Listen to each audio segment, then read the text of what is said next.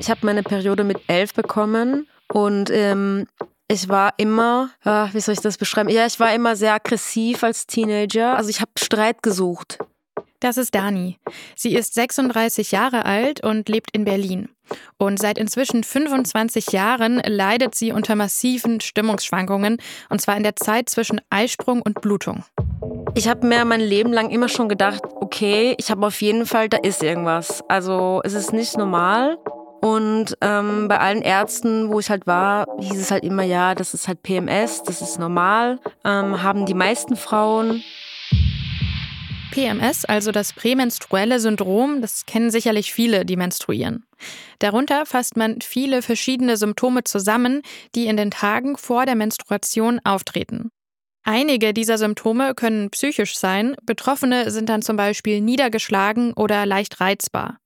Aber auch körperliche Beschwerden wie Kopf- und Unterleibsschmerzen, Brustspannen und Wassereinlagerungen sind bei PMS häufig zu beobachten. Es gibt allerdings noch eine extremere Form von PMS, die PMDS. PMDS steht für prämenstruelle dysphorische Störung. Dysphorisch bedeutet gereizt, missgestimmt, angespannt. Und unter genau solchen massiven Stimmungsveränderungen leiden Personen mit einer PMDS in der zweiten Zyklushälfte. Im Alltag kann sich das unter anderem in Wutausbrüchen und Depressionen zeigen. Auch Dani hat seit kurzem endlich die Diagnose PMDS. Endlich weiß sie nun, was mit ihr los ist und kann sich die passende Hilfe suchen. Warum es so schwer ist, eine PMDS-Diagnose zu erhalten, was PMDS genau ist und welchen Einfluss die Hormonschwankungen während des Zyklus auf die Psyche haben, darum geht es in dieser Folge. The Sex Gap. Ein Podcast von gesundheithören.de und der Apothekenumschau.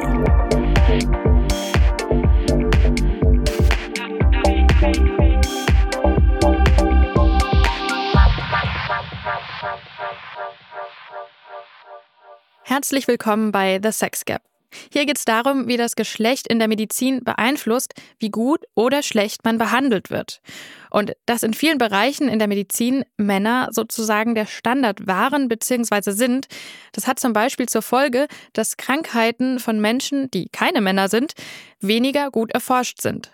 Zum Beispiel PMDS. Und das kann im schlimmsten Fall tödlich enden, wenn eine schwere PMDS nicht behandelt wird und bei den Betroffenen die suizidalen Gedanken überhand nehmen. In dieser Folge geht es darum, weshalb immer noch kaum jemand weiß, was PMDS eigentlich ist und wie man es behandelt.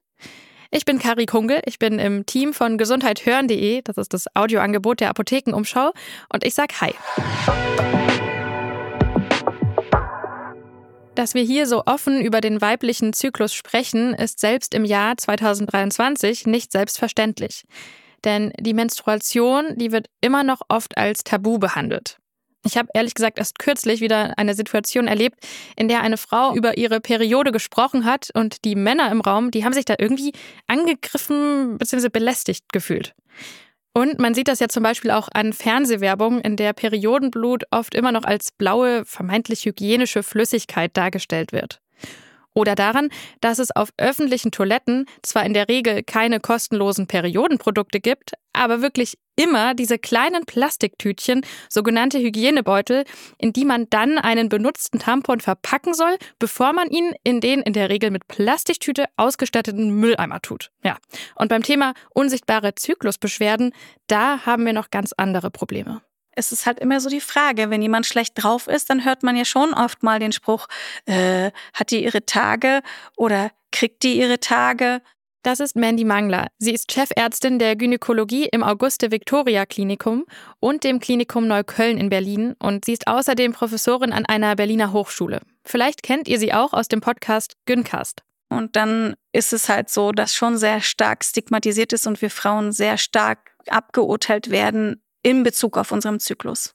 Die Hälfte der Weltbevölkerung menstruiert. Und jede menstruierende Person durchläuft ungefähr 400 Zyklen bis zum Einsatz der Wechseljahre.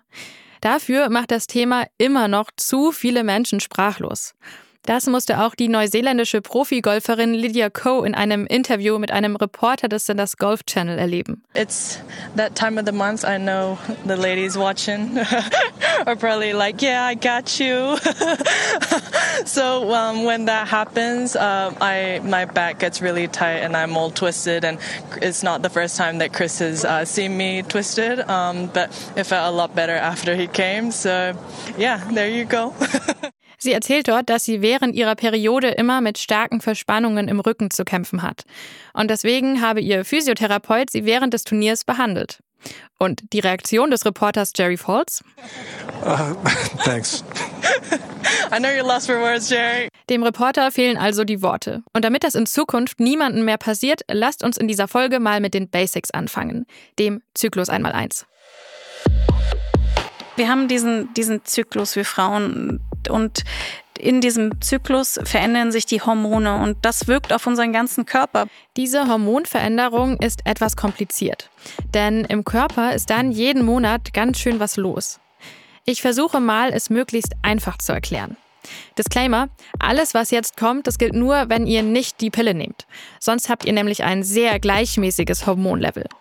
Wenn ihr aber einen natürlichen Zyklus habt, dann sieht es anders aus, und zwar so. Nach dem Ende der Menstruationsblutung wird das Hormon FSH produziert. FSH sorgt dafür, dass im Eierstock eine Eizelle reift. Und diese reifende Eizelle, die sorgt wiederum für einen Anstieg von Hormon Nummer 2, Östrogen. Östrogen hat unter anderem den Job, sich um den Aufbau der Gebärmutterschleimhaut zu kümmern. Sobald wir Peak Östrogen erreicht haben, wird das Hormon LH ausgeschüttet, Hormon Nummer 3. LH löst den Eisprung aus.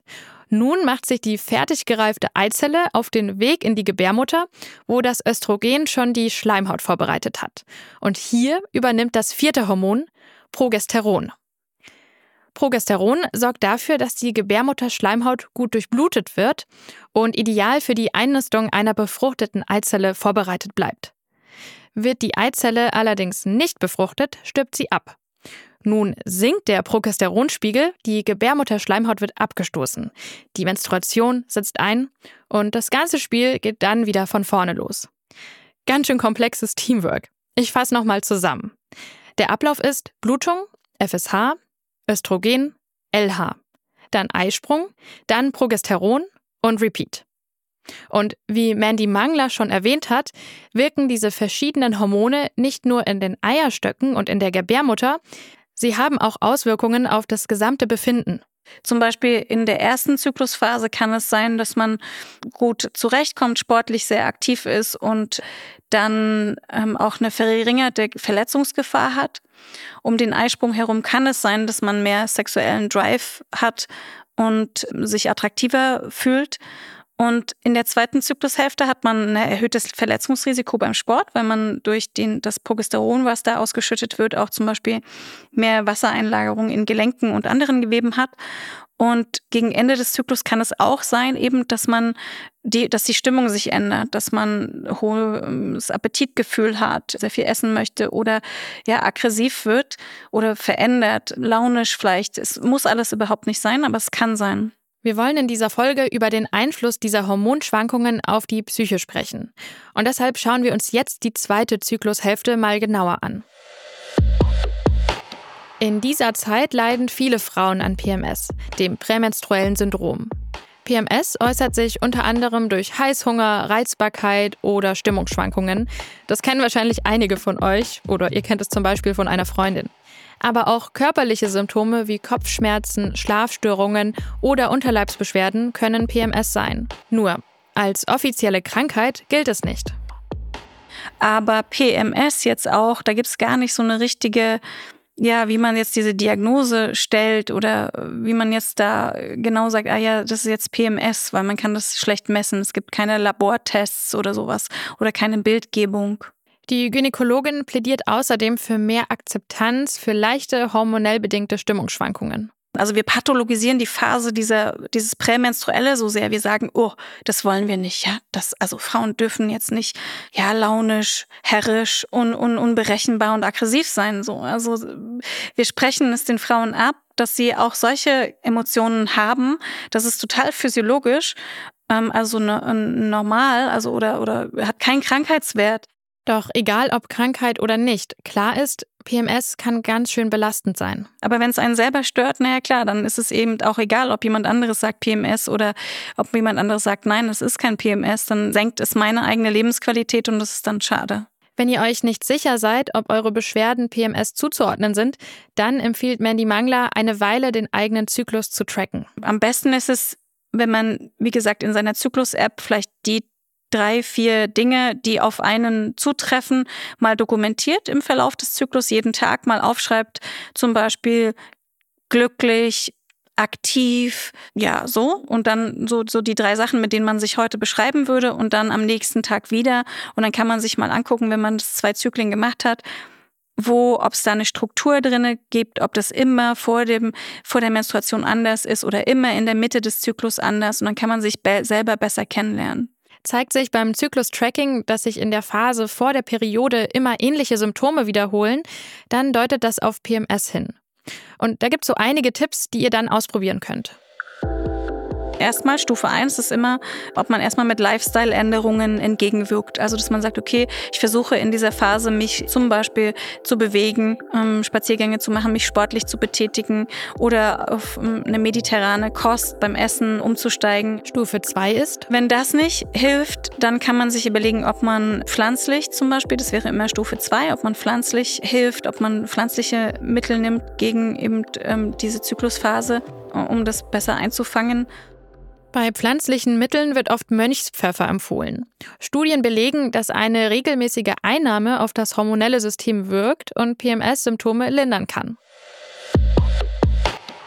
Stufe 3 ist, die Pille auszuprobieren. Denn damit stellt man die Hormonschwankungen ab. Aber jede reagiert anders auf die Pille. Damit könnten wir eine ganze Folge füllen. Sprecht diese Option also immer gut mit eurer Gynäkologin oder eurem Gynäkologen ab.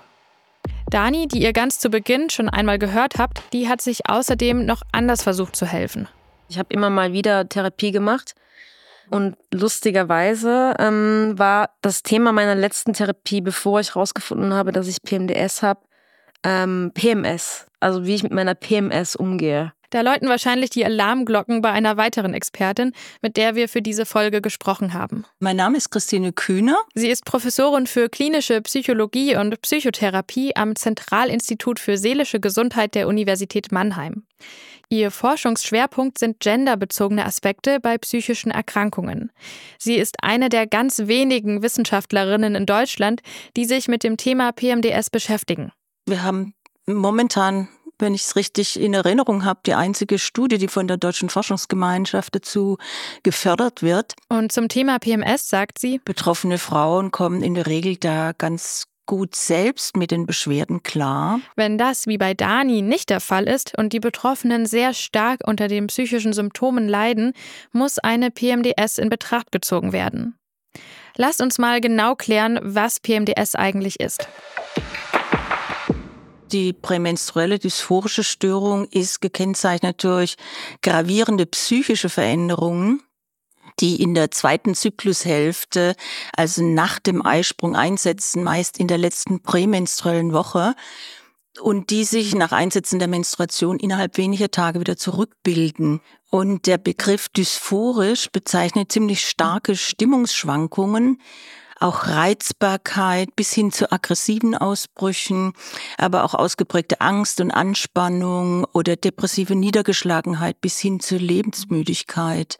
Das sind die sogenannten Kernsymptome der PMDS. Wartet, das ist noch nicht alles. Und hinzu kommen Symptome wie ein deutlicher Energieverlust, Konzentrationsstörungen, Appetitveränderungen häufig solche Heißhungerattacken und Schlafstörungen und ein allgemeines Gefühl des Überfordertseins und auch körperliche Symptome können vorhanden sein, also wie Wassereinlagerungen, Brustspannungen oder Schmerzen aller Art.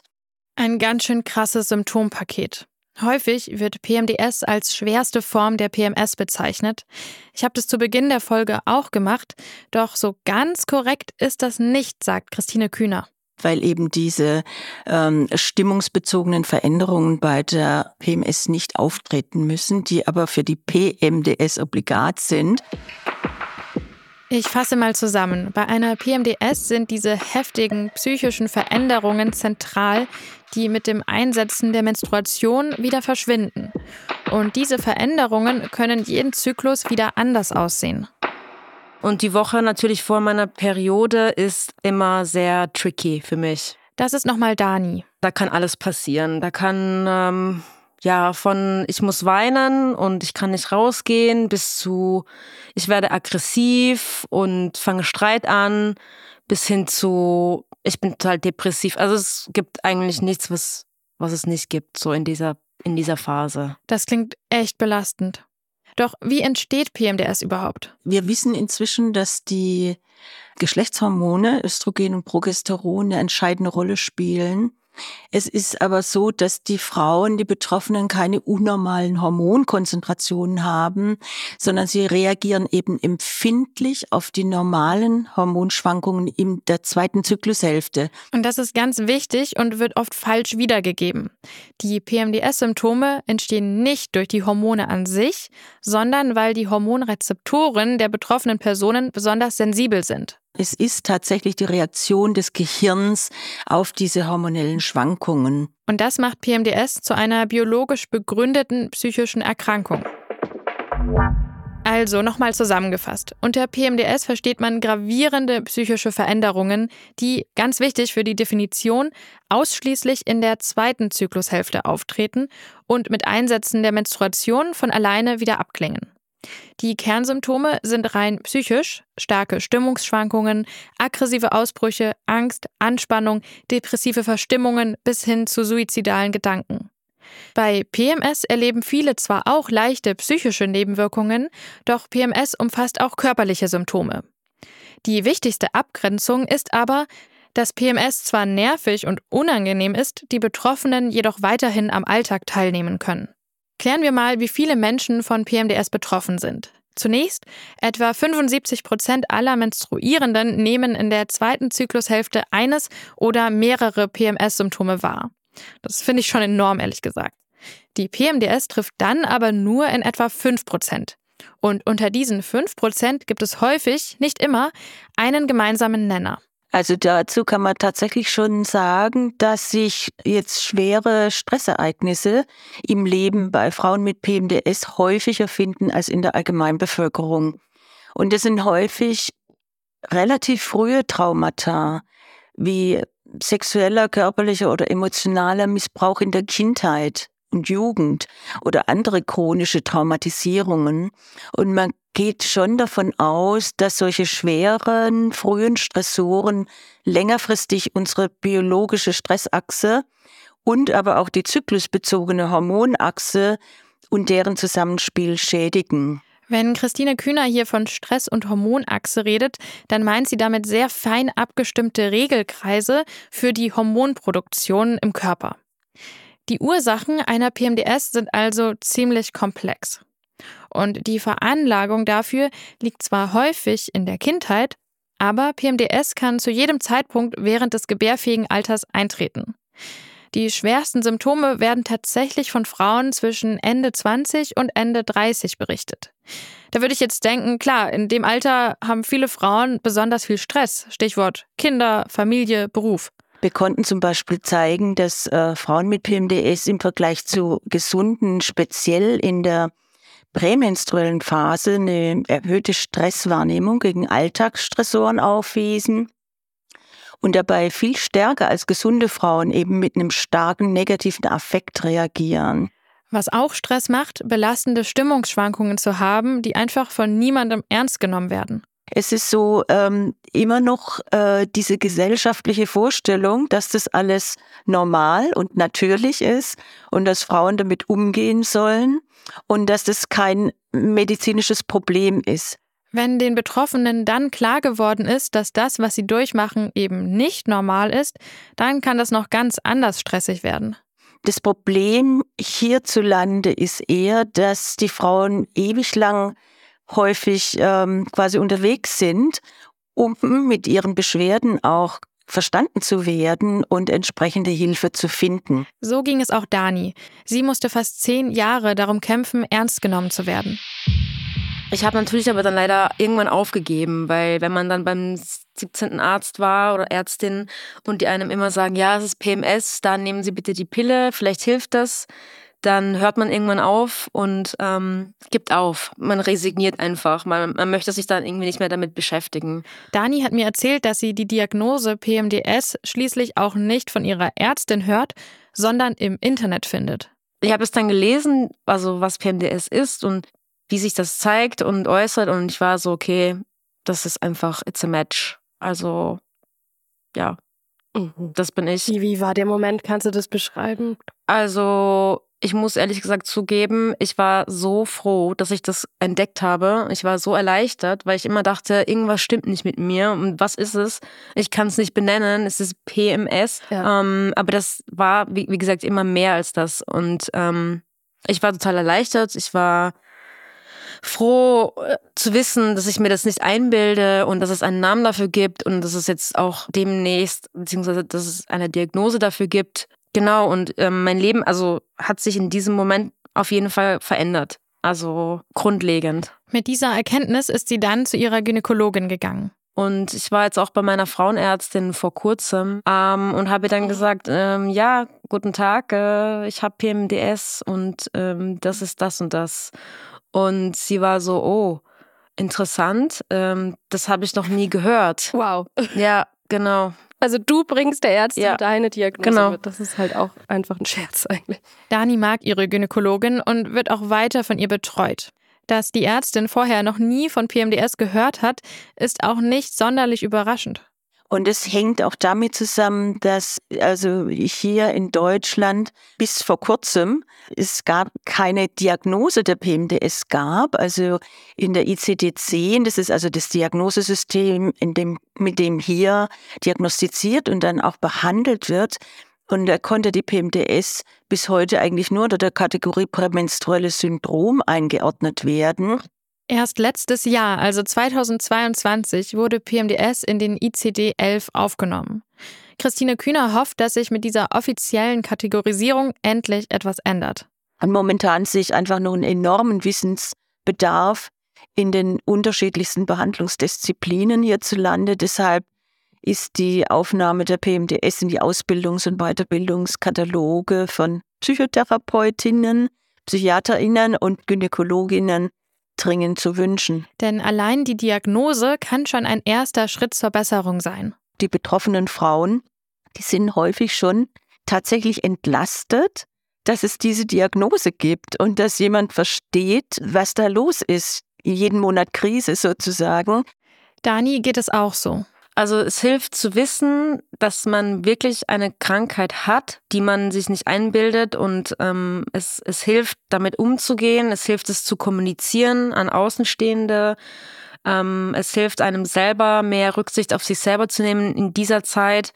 Und ähm, man kann dann von mit dieser Diagnose einfach anfangen, Dinge zu ändern oder einfach daran zu arbeiten und ähm, ein neues Leben zu beginnen, würde ich jetzt mal so sagen, weil für mich hat das, ähm, mein, wie gesagt, mein Leben verändert. Bevor Dani wusste, was mit ihr los war, haben besonders ihre Beziehungen unter der PMDS gelitten. Das heißt, die Person hat ja alles abbekommen. Und ähm, wenn ich in Beziehungen war, war es immer besonders schlimm. Damit ist Dani nicht alleine. Dieses Problem kennen viele Betroffene. Und ihre Angehörigen. Könnt ihr euch bestimmt vorstellen. Und natürlich gibt es halt auch immer wiederkehrende Konflikte, Gereiztheiten, eventuell Wutausbrüche in dieser Phase. Und es ist natürlich eine große Belastung für die ganze Familie.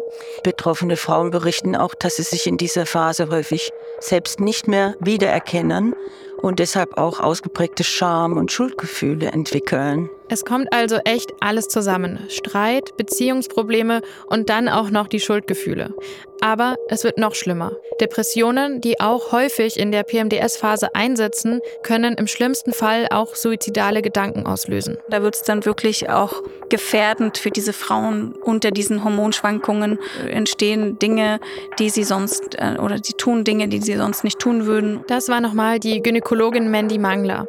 Und als wäre das alles immer noch nicht genug, PMDS erhöht auch noch das Risiko für andere psychische Erkrankungen. Das sind häufig dann auch Frauen, die auch äh, nach der Entbindung zum Beispiel ähm, eher Depressionen entwickeln oder auch während der Wechseljahre. Man kann vielleicht von einem hormonellen Subtyp der Depression oder dieser, dieser psychischen Störungen reden, die überzufällig häufig zusammen auftreten. PMDS hat also wirklich schwerwiegende psychosoziale Auswirkungen und Risiken. Und deshalb ist es so wichtig, PMDS A ernst zu nehmen und B von PMS zu trennen. PMS ist halt so, wie soll ich sagen, ist halt dieser Überbegriff, der so viel abdeckt schon und auch einfach so ins Lächerliche gezogen wird, dass ähm, das von vielen halt nicht mehr ernst genommen wird und dann, ja, ja, die hat PMS. das waren jetzt ganz schön viele Infos. Ich fasse nochmal zusammen. PMDS betrifft etwa 5% aller Menstruierenden. Eine PMDS-Diagnose ist häufig schwierig zu bekommen, weil Aufklärung von sowohl Ärztinnen als auch Betroffenen fehlt. Das liegt unter anderem daran, dass PMDS erst seit 2022 in den offiziellen Diagnosekatalog ICD-11 aufgenommen wurde und an vielen Stellen fehlt nach wie vor das Verständnis. Frauen wird immer noch oft eingeredet, das gehört halt dazu und sie müssten diese Schwankungen aushalten. Dabei darf PMDS wirklich nicht unterschätzt werden, denn es hat schwerwiegende Folgen. Nicht nur für die Betroffenen, die natürlich massiv unter den psychischen Veränderungen leiden und in ihrem Alltag eingeschränkt sind, sondern auch für ihre Beziehungen. Seit Dani weiß, dass sie PMDS hat, kann sie viel besser kommunizieren, was los ist. Ihren Beziehungen tut das gut. Ich bin jetzt auch zuversichtlicher, was so meine zwischenmenschlichen Beziehungen angeht, weil ich jetzt einfach sagen kann, hey, ich bin in meiner Woche, mir geht's nicht so gut, kann sein, dass ich nicht komme, kann sein, dass ich diese und diese Aktivität nicht machen kann, ähm, weil ich muss auf mich achten, ich kann, glaube ich, nicht rausgehen und die Leute verstehen das dann auch. Also das ist einfach nochmal eine ganz andere ähm, Ausgangsweise quasi, von der ich jetzt starte. Nur die Arbeit wartet leider meist nicht auf eine bessere Woche. Dani arbeitet als Content Creator und muss häufig vor der Kamera stehen. Das einzige Blöde ist halt, wenn ich auf Jobs bin oder wenn, äh, wenn Shootings sind oder Drehs und es fällt wirklich jetzt in die Zeit rein, da muss ich mich schon sehr überwinden. Für sie ist es daher natürlich auch super wichtig, nach der Diagnose, im Sommer 2022 war das, mit einer Behandlung zu beginnen. In den Jahren vorher hatte sie immer wieder versucht, mit Mönchspfeffer und der Pille ihr vermeintliches PMS in den Griff zu bekommen, ohne Erfolg. Jetzt steht ihr aber noch eine weitere Möglichkeit offen. Also ich nehme jetzt aktuell ähm, Antidepressiva tatsächlich. Obwohl man bei einer leichten PMDS auch erstmal die gleichen Methoden anwendet wie bei PMS, also Bewegung, Entspannung, Ernährung, Mönchspfeffer und so weiter, sind bestimmte Antidepressiva mit sogenannter selektiver Serotonin-Wiederaufnahmehemmung ein bewährtes Mittel zur Behandlung von schweren Fällen. Und es gibt hier ausnahmsweise mal gute Nachrichten. Es ist auch so, es haben auch Studien gezeigt, dass diese SSRIs sowohl kontinuierlich eingenommen werden können, als auch in manchen Fällen äh, nur im Intervall, also nur in der zweiten Zyklushälfte oder erst bei Symptombeginn. Das ist super, weil es bedeutet, kürzere Einnahme gleich weniger Nebenwirkungen durch die Antidepressiva. Was viele GynäkologInnen auch als Behandlung probieren, ist die Pille. Aber Achtung, das ist natürlich äh, keine Lösung, wenn zum Beispiel eine Frau schwanger werden möchte. Und es gibt eben einfach auch Frauen, die mit der Pille nicht so gut klarkommen, also unabhängig davon nicht so gut klarkommen. Und die Pille kann eben bei manchen Frauen auch nochmal die Stimmung verschlechtern. Also auch da muss man genau gucken und muss es mit der behandelnden Gynäkologin gut ähm, abwägen. Christine Kühner rät am ehesten zu einer Kombipille im Langzeitzyklus, also ohne Pillenpause, aber auch das ist keine Garantie für Erfolg. Neben der medikamentösen Behandlung ist bei einer psychischen Erkrankung auch immer eine psychotherapeutische Begleitung ratsam. Was eine gute Therapie für PMDS-Betroffene ausmacht, erklärt Christine Kühner. Bei der Psychotherapie geht es eben auch hauptsächlich um Stressmanagement. Wie kann ich mit einer biologisch begründeten ähm, chronischen Erkrankungen gut umgehen? Also was sind da meine Kernthemen? Ist es so Impulsivität, Reizbarkeit? Wie kann ich in dieser Phase zum Beispiel Konflikte reduzieren oder Angstanspannung? Gibt es Entspannungsverfahren oder Yoga? oder andere Verfahren, die mir helfen, zur Ruhe zu kommen. Bei der depressiven Symptomatik geht es darum, wie kann ich solche abwertenden, ähm, negativen Gedanken, wie kann ich damit umgehen oder mit dieser erlebten Hilflosigkeit. Das heißt, es sind im Grunde Strategien, die man in leichteren Fällen auch in der Selbsthilfe einsetzt, aber natürlich hier mit therapeutischer Begleitung und ähm, Anleitung auch. Sollte das alles nicht anschlagen, gibt es auch noch eine weitere Stufe. Als letzten Ausweg werden durch Medikamente künstlich die Wechseljahre herbeigeführt. Und der aller, aller, allerletzte Ausweg, der ist ein richtig krasser Eingriff. Und zwar werden da die Eierstöcke entfernt, um dadurch die Wechseljahre herbeizuführen. Diese Eingriffe müssen aber wirklich sehr gut begleitet und durchdacht werden und betreffen glücklicherweise nur einen sehr geringen Prozentsatz der Betroffenen. Lasst uns jetzt nochmal darüber sprechen, wie Angehörige die PMDS-Betroffenen unterstützen können. Das Verständnis und ähm, ja, das ist, finde ich, das Allerwichtigste. Und dass einem zugehört wird und dass man halt ernst genommen wird. Von den Ärzten, aber auch äh, von der Familie, von den Freunden. Ja, weil es ist einfach so, es ist halt einfach ein Thema, das ist so, es ist halt nicht so greifbar, weil man es halt nicht kennt. Um es mal zusammenzufassen, bei einer schweren PMDS können einige Antidepressiva gut helfen. Auch die Pille kann helfen, aber kann es auch verschlimmern. Da muss man also aufpassen. Wichtig in der PMDS-Behandlung ist auf jeden Fall das Stressmanagement. Hier kann Psychotherapie und oder ein Fokus auf Entspannung helfen. Und wenn nichts anderes mehr hilft, dann gibt es auch noch drastischere Maßnahmen wie die künstlich herbeigeführten Wechseljahre. Wir kommen langsam zum Ende dieser Folge. Vielleicht haben einige von euch sich selbst bei der Beschreibung von PMDS wiedererkannt. Wir haben Christine Kühner gefragt, was sie als ersten Schritt auf dem Weg zur Diagnose empfiehlt. Also der erste Schritt wäre tatsächlich mal so ein Symptomtagebuch tatsächlich über zwei, drei Zyklen auszufüllen. Eure Symptome könnt ihr über eine Zyklus-App tracken oder ihr notiert sie in einem Dokument, das ihr euch runterladen könnt. Wir verlinken euch ein Beispiel in den Show Notes. Also das ist inzwischen auch quasi für die endgültige Diagnose notwendig. Es sollte die Mehrzahl der Zyklen im vergangenen Jahr betroffen sein und deshalb sollten die Frauen mindestens über zwei, drei Monate so ein Zyklustagebuch führen. Kurioserweise hat Dani das schon intuitiv gemacht, bevor Zyklustagebücher ein Ding waren. Ganz zu Beginn, da hat sie ja erzählt, dass sie schon als Teenager immer wiederkehrende Wutausbrüche hatte ich habe so eine Art Tagebuch geführt, also einfach so, was ich gemacht habe, mit wem ich wo war und so weiter und so fort. Und ich habe immer so ein Symbol ins, äh, in mein Tagebuch gezeichnet, so ein Blitz, wenn ich irgendwie Streit hatte mit jemandem. Ja, und das habe ich über Jahre lang gemacht, also dieses Tagebuch geführt. Und immer, ich habe dann irgendwann mal geguckt, weil ich interessiert war, wann diese Blitze in meinem Kalender aufgetaucht sind. Und das war immer, wenn ich, also in dem Zeitraum vor meiner Periode. Immer. Krass, oder? Tagebücher können also wirklich nützlich sein. Es wird leider wohl noch eine ganze Weile so bleiben, dass Betroffene Überzeugungsarbeit bei Ärztinnen leisten müssen. Also informiert euch so gut ihr könnt. Traut euch über eure Beschwerden zu reden und Hilfe einzufordern. Ja, und das muss man in Einzelfällen tatsächlich betroffenen Frauen auch empfehlen, die sich selbst zur Expertin ihrer Erkrankung machen und damit dann zu Behandelnden, sei es die Gynäkologin, sei es die Hausärztin, sei es die Psychotherapeutin oder äh, die Psychiaterin, um äh, quasi äh, tatsächlich den Behandelnden etwas über ihre Beschwerden und Einschränkungen zu erzählen. An dieser Stelle würden wir eigentlich gerne mit einem positiven Ausblick in die Zukunft enden. Leider ist PMDS in Deutschland noch absolut untererforscht. Und es wird wohl auch noch eine Weile so bleiben. Aber eine Good News haben wir Christine Kühner dann doch abnehmen können. Es geht hier um das Hormon Progesteron, also das vierte Hormon während des natürlichen Zyklus. Zur Erinnerung, bei gesunden Frauen wirkt das Umbauprodukt von Progesteron im Gehirn beruhigend.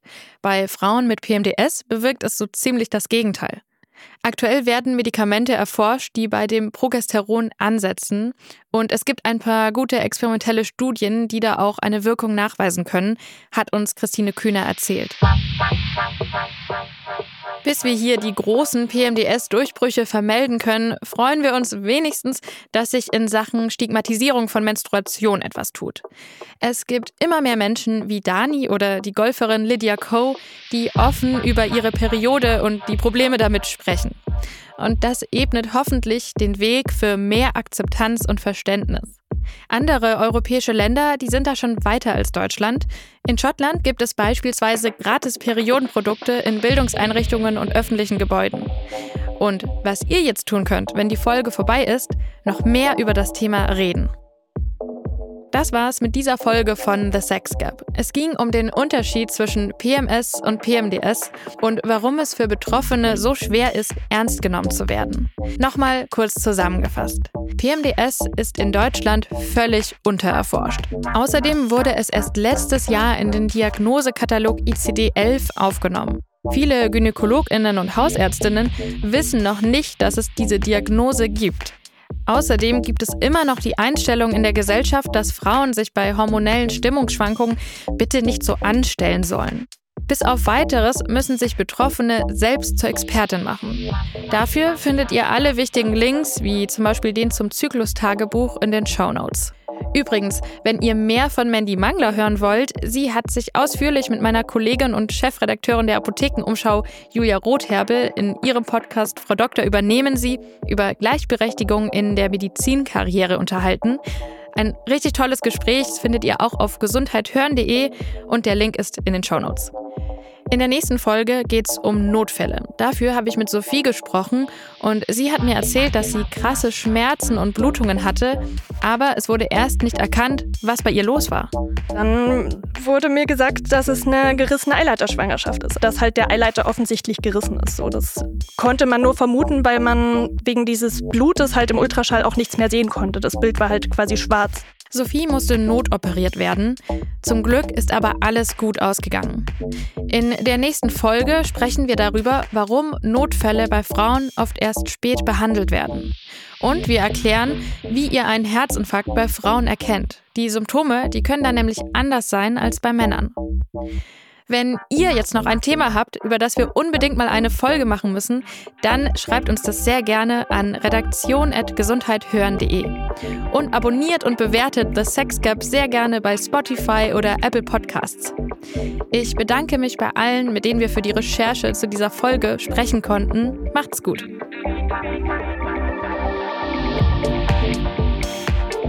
The Sex Gap. Ein Podcast von gesundheithören.de und der Apothekenumschau.